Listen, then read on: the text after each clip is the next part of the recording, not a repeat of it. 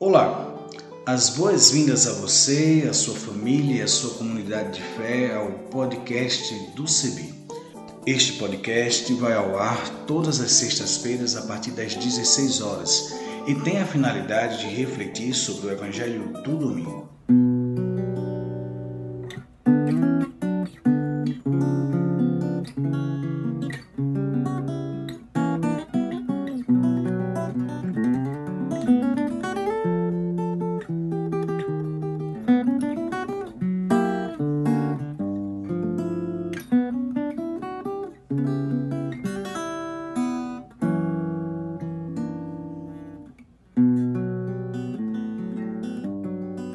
Acompanhe comigo a leitura de Mateus 16, a partir do versículo 21. Naquele tempo, Jesus começou a mostrar aos seus discípulos que deveria ir a Jerusalém e sofrer muito da parte dos anciãos, dos sumos sacerdotes e dos mestres da lei, e que devia ser morto e ressuscitar no terceiro dia. Então Pedro tomou Jesus à parte e o começou a repreendê-lo, dizendo: Deus não permita tal coisa com você Senhor, que isso nunca te aconteça. Jesus, porém, voltou-se para Pedro e disse: Vai para longe, Satanás. Tu és uma pedra de tropeço, porque não pensas nas coisas de Deus, mas sim nas coisas dos homens. Então Jesus disse aos seus discípulos: Se alguém quer seguir, renuncie a si mesmo, tome a sua cruz e me siga. Pois quem quiser salvar a sua vida, vai perdê-la. E quem perder a sua vida por causa de mim, vai encontrá-la. De fato, que adianta o homem ganhar o mundo inteiro, mas perder a sua vida? O que poderá alguém dar em troca da sua vida? Porque o filho do homem virá na glória do seu Pai com seus anjos, então retribuirá a cada um de acordo com a sua conduta.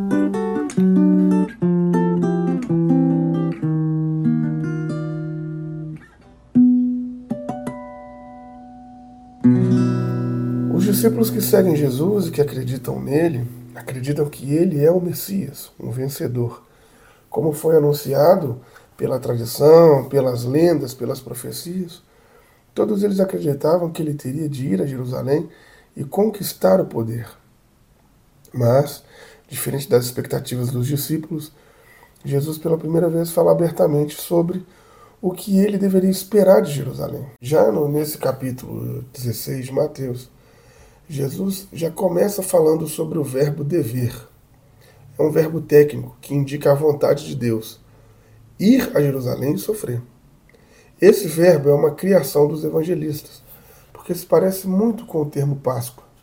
De fato, o verbo sofrer em grego é Páscoa e tem assonância com o termo Páscoa, que significa Páscoa porque os evangelistas viram em Jesus o verdadeiro Cordeiro Pascal.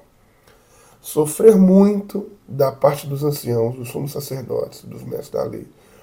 Todos esses são membros do Sinédrio, o mais alto órgão judicial de Israel. Esses é quem matariam Jesus. Portanto, Jesus não vai para conquistar o poder em Jerusalém, mas ele vai para ser morto pelos detentores do poder jurídico, estatal, militar, religioso do seu tempo. Os mais altos representantes da instituição religiosa são os verdadeiros assassinos de Jesus. No entanto, Jesus acrescenta que deveria ressuscitar no terceiro dia. O terceiro dia não é uma indicação cronológica. O número 3 indica o que é cheio, o que é completo, a vida plena, por isso vai ser morto, mas vai voltar para a vida plena, a vida abundante. Pois bem, logo que Jesus disse isso, Pedro entra em jogo. O evangelista apresenta Simão somente com um apelido negativo, termo técnico com o qual Mateus indica a posição e a contrariedade desse discípulo com que Jesus anuncia. Então Pedro tomou Jesus à parte, então o agarra, e logo que Jesus começou a explicar, Pedro começa a sua resistência e começou a repreender o mestre, literalmente xingar, e é o termo que se usava para expulsar demônios. Portanto, para Pedro, o que Jesus disse não corresponde com a vontade divina, mas é um pensamento satânico, um pensamento demoníaco. A tradução nossa é Deus não permite tal coisa, mas a tradução literal é Deus te perdoe. É uma expressão que era usada para aqueles que haviam abandonado a Deus. É usada também pelo profeta Jeremias no capítulo 5, no versículo 7. Será que eu, Deus, poderia perdoar você? Portanto, Deus te perdoe, Senhor, que isso nunca te aconteça. Assim, para Pedro, o que Jesus está dizendo é algo longe de Deus. Por isso, Deus deve perdoá-lo, até porque é mesmo um pensamento demoníaco. Jesus, porém, voltou-se para Pedro e disse: Vai para longe de mim, Satanás. Literalmente, vai para trás de mim, Satanás. São as mesmas palavras que Jesus usou no deserto para rejeitar as tentações do tentador. Como ao tentador, ao diabo, Jesus disse: Vá-te embora. Mas Jesus não quebra o discipulado, dá a ele uma nova chance. Volta, coloca-se atrás de mim para começar o seu processo novamente. Até quando Pedro quer ficar na frente de Jesus e quer mostrar a ele o caminho. Então ele é o Satanás, ele é o adversário. Então Jesus diz: Vai para trás de mim, Satanás. Tu és para mim uma pedra de tropeço. Quem Jesus havia identificado como uma pedra adequada para a construção da sua eclésia, isto é, da comunidade dos fiéis convocados pelo Senhor, quem havia sido chamado para ser um tijolo na construção, agora se torna uma pedra de tropeço, uma pedra de escândalo. Por quê? Porque não pensas as coisas de Deus, ou seja, as categorias do amor e do serviço, mas sim as coisas dos homens, ou seja, as categorias de poder e de dominação. Jesus percebe que não é só Pedro que tem essa mentalidade, mas também todos os outros discípulos. Então Jesus disse aos discípulos: se alguém quiser me seguir, Jesus tinha convidado Pedro a ficar atrás dele e agora faz compreender quais são as condições de estar atrás dele seguindo. Se alguém quiser me seguir, renuncie a si mesmo. Renunciar a si mesmo não significa sufocar a própria existência, e sim renunciar, desistir desses pensamentos de ambição e de sucesso e de supremacia. Depois continua. Toma a sua cruz, literalmente, carregue a sua cruz.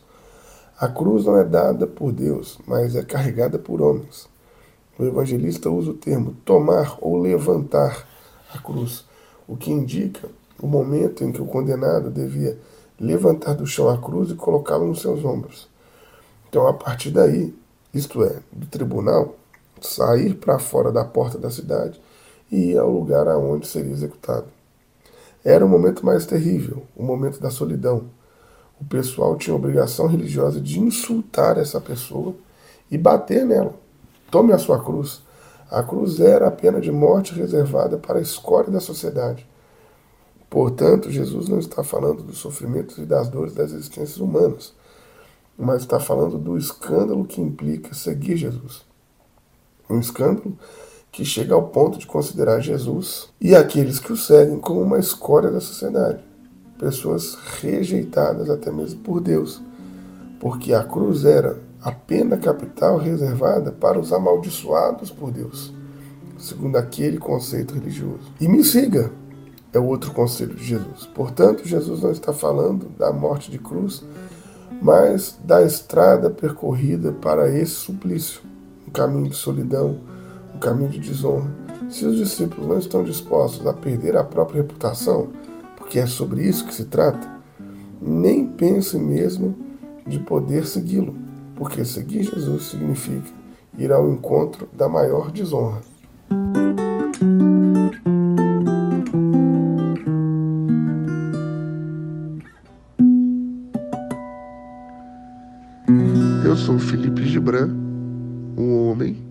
Preto, de pele clara, gordo, de óculos, cabelos curtos e barba. Sou pastor da Comuna do Reino em Belo Horizonte e idealizador do Reino em Pessoa.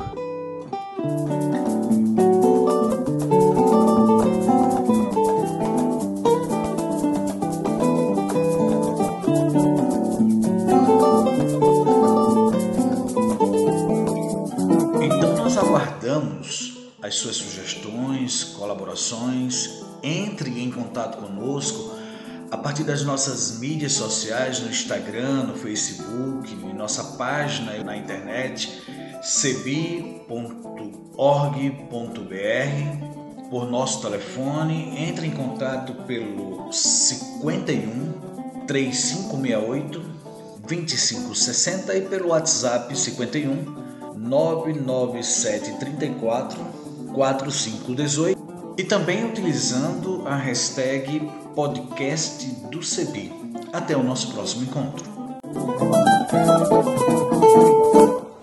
A trilha sonora que você acabou de ouvir é a canção Olha a Glória de Deus Brilhando, de Zé Vicente, e também a canção Desça como a Chuva, da irmã Agostinha Vieira, interpretadas pelo violonista Remo Stockholm Jr., da cidade de Recife, Pernambuco, e o design sonoro desse podcast foi feito por mim, Isaías Torquato, e a direção geral é da Coordenação Nacional do Centro de Estudos Bíblicos, CEBI.